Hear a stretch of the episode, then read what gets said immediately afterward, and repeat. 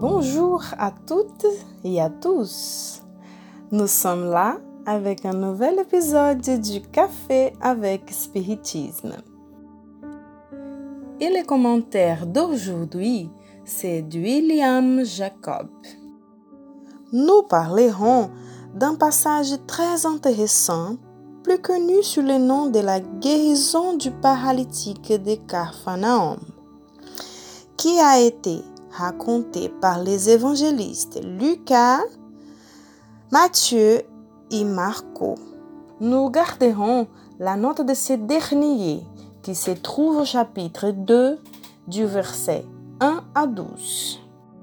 Et quelques jours plus tard, il est entré de nouveau à Capharnaüm et on savait qu'il était chez lui. Et tout de suite, il y avait tellement de gens rassemblés qu'il ne pouvait même pas tenir dans les endroits près de la porte.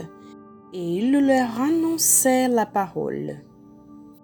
Et ils sont venus vers lui en conduisant un paralytique, amené par quatre. Ne pouvant pas l'approcher à cause de la multitude, ils ont découvert le toit où il se trouvait et en faisant un trou, ils ont abaissé le lit sur lequel reposait le paralytique. Et Jésus, en voyant leur foi, a dit au paralytique, Fils, tes péchés sont pardonnés. Et quelques-uns des écribes qui étaient assis là raisonnaient dans leur cœur en disant, Pourquoi celui-ci dit-il tel blasphème? Qui d'autre que Dieu peut pardonner les péchés?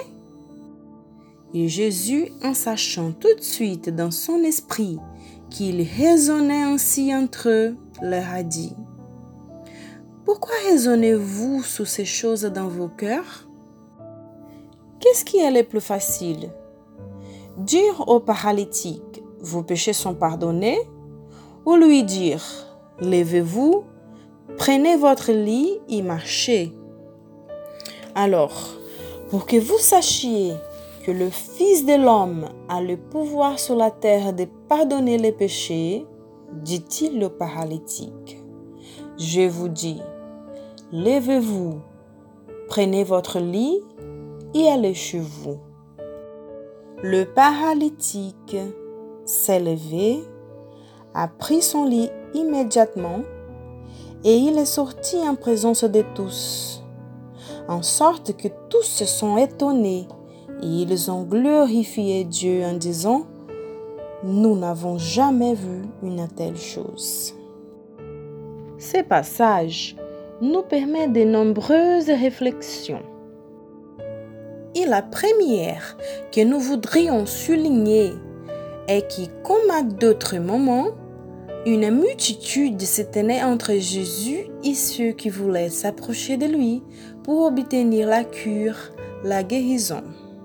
Bien sûr que cette multitude effectivement existait, mais celle ne nous empêche pas de l'interpréter du point de vue symbolique.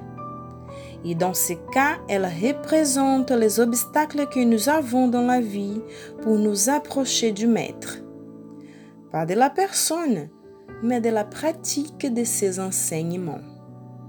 Il n'est pas rare d'observer des gens qui font les premiers pas dans cette direction, mais qui, face à la première difficulté, abandonnent.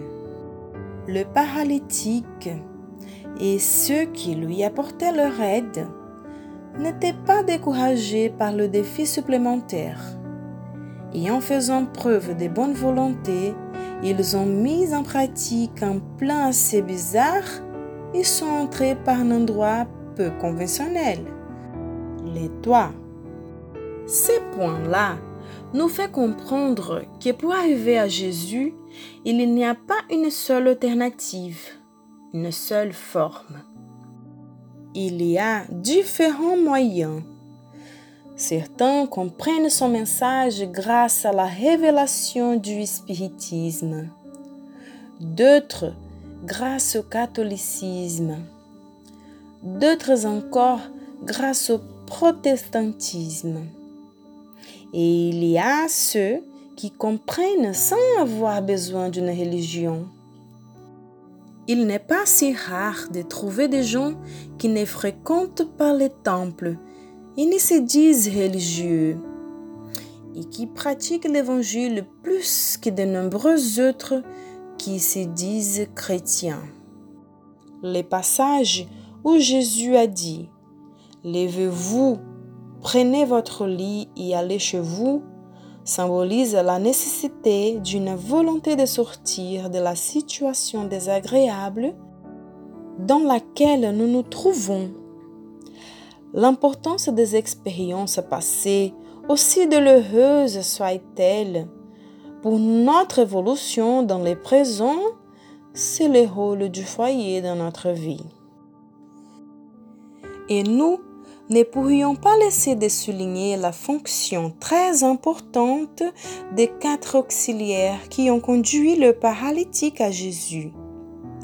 Et cette réflexion est valable pour nous, car tout au long de la vie, de nombreuses personnes incarnées ou pas ont été essentielles pour que nous ne soyons pas découragés face aux premières difficultés. Et ils nous ont encouragés à aller plus loin. De la même manière qu'à un moment donné, nous avons été importants pour d'autres personnes. Ça, c'est la dynamique de la vie. Parfois, nous aidons.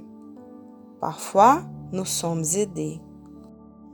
Pour conclure, nous vous laissons ces passages dictés par l'Esprit Emmanuel au médium Chico Xavier dans le livre Chemin, vérité et vie, chapitre 118, qui nous dit Souvenez-vous du paralytique de Carphanaum. Yokaou si vous auriez de grandes difficultés à profiter de la présence du Christ à cause de vos empêchements d'ordre matériel, allez tout en haut avec le soutien de vos amis spirituels et laissez-vous tomber à leurs pieds divins.